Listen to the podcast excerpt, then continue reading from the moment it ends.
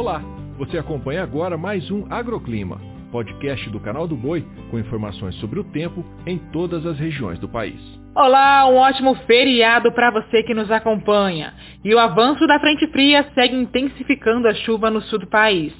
Nesta quarta-feira são esperadas pancadas de chuva desde o norte até o sul do Brasil, mesmo que sejam rápidas, mal distribuídas e com intensidades completamente diferentes.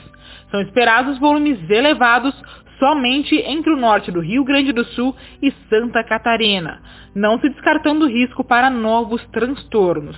Já nas demais áreas, predomínio de tempo seco e ensolarado. Inclusive, a onda de calor continua atuando, com máxima de 30 graus em Erechim, 42 graus em Castilândia, em Grajaú, máxima de 38 graus e 37 em Boca do Acre. Com relação aos índices de umidade relativa do ar, o cenário continua crítico. Em Campina Verde, por exemplo, a umidade deve cair para 11%, considerado situação de emergência quanto à saúde humana e também animal.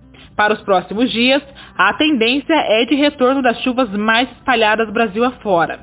Os maiores acumulados, acima ali dos 180 milímetros, ainda são esperados entre o Rio Grande do Sul e Santa Catarina. Devido ao solo muito encharcado, não se descarta o potencial para transtornos.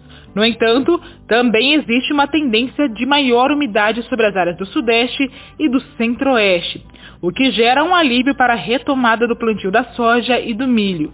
Na metade norte brasileira, no entanto, apenas chuvas pontuais e mal distribuídas. O agroclima pode ser acompanhado também na programação do Canal do Boi e em nosso portal, o sba1.com. Até a próxima!